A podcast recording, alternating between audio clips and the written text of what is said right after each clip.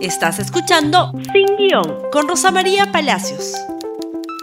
Muy buenos días y bienvenidos nuevamente a Sin Guión. Y a propósito de los eh, antecedentes eh, que se conocen hoy del ministro de Trabajo Iber Maraví y de la presentación mañana del gabinete Bellido hasta ahora en el Congreso de la República, vamos a tratar de este tema complicado que es el del terrorismo versus la democracia. Y hay que decir algunas cosas eh, centrales. No se puede banalizar el término terrorista. Al banalizarlo, al decirle a todo el mundo terruco, tuco, terrorista, comunista, se está perdiendo la esencia de la superioridad de la democracia versus cualquier forma de violencia para llegar al poder. El terrorismo es una forma violenta de obtener un objetivo político. Ese objetivo político puede ser muy diverso. Hay terrorismo de los fundamentalistas religiosos islámicos, por ejemplo. Hay terrorismo en los separatistas en distintos países del mundo. Y nosotros tuvimos un terrorismo que tenía como sustento la ideología marxista-leninista maoísta de asalto al poder por la fuerza. Frente a eso se tiene que defender la democracia. Y la democracia tiene herramientas para defenderse. Cuando no usa las herramientas que tiene, la democracia pierde. Cuando usa las herramientas que tiene, la democracia suele ganar. Es decir, no puedes responder a la violencia política con más violencia política tienes que responder con las normas de la democracia. Eso lo ha aprobado el Perú.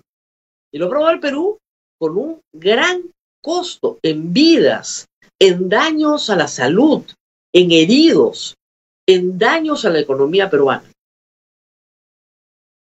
Esto viene a propósito de qué? De el descubrimiento periodístico del señor ministro de Trabajo Iber Maraví en un atestado en 1981, hace 40 años. Hay que advertir que este comentario no es jurídico, es evidente que cualquier delito que haya cometido una persona, cualquier persona, hace 40 años, está prescrito. Y no vamos a discutir si es que hay una sentencia o no hay una sentencia sobre un delito prescrito. La presunción de inocencia está en la Constitución y por supuesto que se respeta. Pero aquí hay un tema mucho más grave que ese. El gabinete tiene que ir a pedir un voto de confianza. El señor ministro de Trabajo se ha defendido de, esta, de este descubrimiento, digamos, periodístico, utilizando argumentos jurídicos.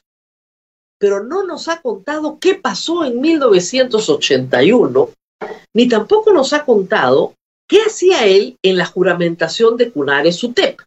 Y vamos a ver las imágenes de la juramentación y luego las explicaciones del ministro frente a este atestado policial. Escuchemos, por favor.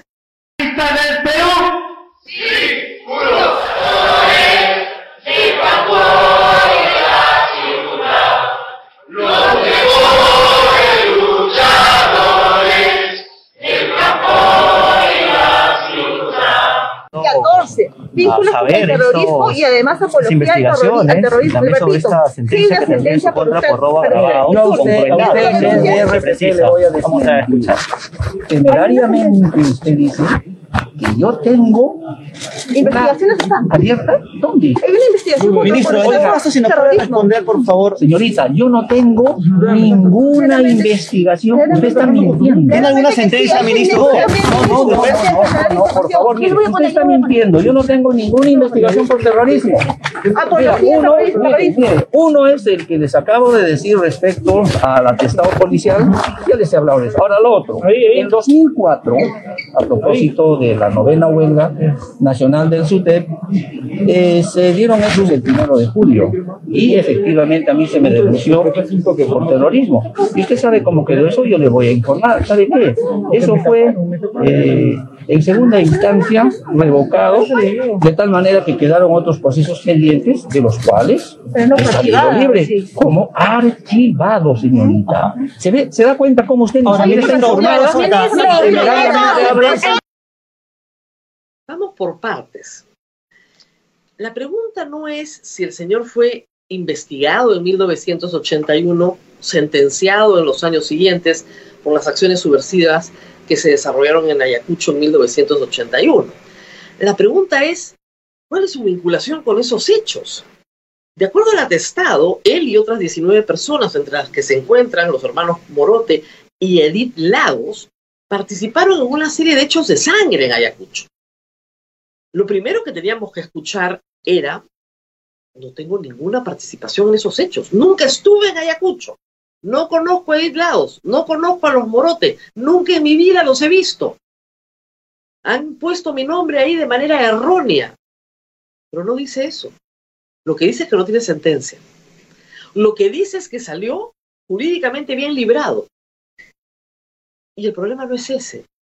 El problema es que si él era un muchacho hace 40 años, equivocado, desviado, si su familia lo sacó de Ayacucho y lo pasaron a la clandestinidad para que no lo encontraran durante muchísimos años, tiene que explicar eso.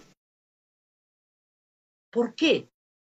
Porque mañana se presenta ante el Congreso el gabinete Bellido y se presenta frente a bancadas que tienen que decidir si van a darle el voto de confianza a un gabinete que tiene, por ejemplo, al ministro de Trabajo como presunto en ese entonces autor de delitos contra el gobierno de Fernando Belaúnde Terry. No he podido encontrar el dato del número de autoridades políticas designadas por el gobierno de Fernando Belaúnde Terry o elegidas con voto popular. Representantes de Acción Popular asesinados del año 80 al 85, pero créanme que fueron decenas. Porque el comunismo, maoísmo, el marxismo, leninismo, maoísmo de Abimael Guzmán buscaba el poder mediante el terror. Despreciaba la democracia, la despreciaba y por lo tanto los representantes democráticos elegidos por el pueblo o nombrados y designados dentro de un Estado de Derecho tenían que morir. Ese es el problema de ese tipo de comunismo. ¿El comunismo puede convivir con la democracia? Por supuesto que puede convivir con la democracia. Hay muchas democracias en el mundo que tienen partidos comunistas perfectamente establecidos, pero que no adoptan el método del terror para llegar al poder. El problema del gabinete Bellido es que entre sus miembros hay personas que piensan como el señor Bermejo, que una vez que llegas al poder, lo tienes que preservar y dejarte de pelotudeces democráticas. Yo quiero que mañana, hoy, el señor Iber Maraví nos explique qué hacía en 1981 en Ayacucho. De su militancia con Edith Lagos, de su militancia con los Morote, de los hechos de sangre en los que estuvo involucrado y por los cuales evidentemente estuvo no habido durante años. ¿Por qué? Porque ¿qué pasaba en esa época? Y lo planteo como una hipótesis. A un joven que se metía en estas cosas y tenía una familia más o menos consciente, lo sacaban de Ayacucho, lo mandaban a otra parte lo más lejos posible. Lo escondían en Lima o lo escondían fuera del Perú. ¿Para qué? Para que prescribiera todo y no volviera a vincularse con esta gente. Y supongamos que el señor Maraví efectivamente cometió pues un error de juventud, un error de sangre, pero un error de juventud. Arrepentido, jamás volvió a vincularse. A la primera se dio cuenta y salió disparado. Muy bien. ¿Qué hacía en la juramentación de Conare? Conare es el brazo de Movadef en el magisterio. ¿Qué hacía sentado ahí? Mañana el Congreso tiene que utilizar las armas que da la democracia para su defensa. Y la única arma que tiene el Congreso para defender la democracia de ideologías que pretenden tomar el poder y permanecer en él para siempre, ¿no es cierto?, es hacer valer la forma democrática de gobierno. El gabinete Bellido no puede tener un voto de confianza con una persona que, entre otras, estuvo vinculada policialmente a una organización que lo que hizo fue destruir la democracia y el Estado de Derecho mediante el asesinato de los dirigentes y militantes de Acción Popular. Yo, de verdad no entiendo Acción Popular. Con, con el conocimiento de esta noticia sería traicionar su propia historia política. Y lo mismo, no está el APRA en el Congreso, pero lo mismo tendríamos que decir del APRA, que tuvieron asesinados, decenas de asesinados por Sendero Luminoso en el país. Gobernadores, tenientes gobernadores, regidores, alcaldes, zonas del, país donde no se podían hacer elecciones, donde no se podía usar tinta indeleble porque a la gente le cortaban el dedo por votar. Iber Maraví está en un atestado policial de 1981. 40 años después no se le puede juzgar, ya lo dije, ha prescrito todo. Esa no es la discusión. La discusión no es si le archivaron el expediente de lo que hizo el 2004 la discusión está en su conducta en 1981, su conducta en el 2004 y su conducta política que puede constituir una amenaza para la democracia. Por eso no se puede banalizar el término terrorismo. Por eso se tiene que utilizar adecuadamente. Y por eso la democracia se tiene que defender con las armas de la democracia, no con la banalización del término. Mañana vamos a ver si las explicaciones son dadas o no. Más allá de lo jurídico, estamos hablando de un asunto moral. La confianza, finalmente, es una acción moral.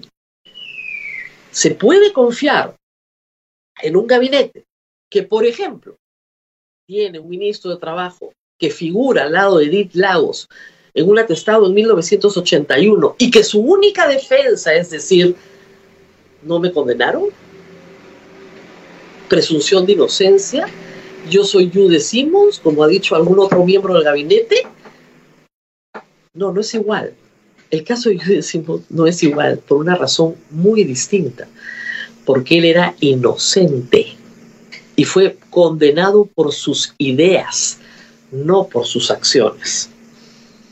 Nos tenemos que despedir, el tema da para mucho más, lo sé, pero quería hacer hincapié en este asunto. Y estas no son pelotudeces democráticas, por si acaso. Al señor Bermejo, al señor Cerrón, al señor Nájar y al señor Bellido, estos cuatro que conforman el buró, ¿no es cierto?, de decisión política, que son los gobernantes del Perú en este momento, y que aparentemente tienen agarrado el cuello al señor Castillo, habrá que decirles que su última oportunidad está pasando de hacer cambios profundos en un gabinete al cual a estas alturas no se le puede dar el voto de confianza, lamentablemente.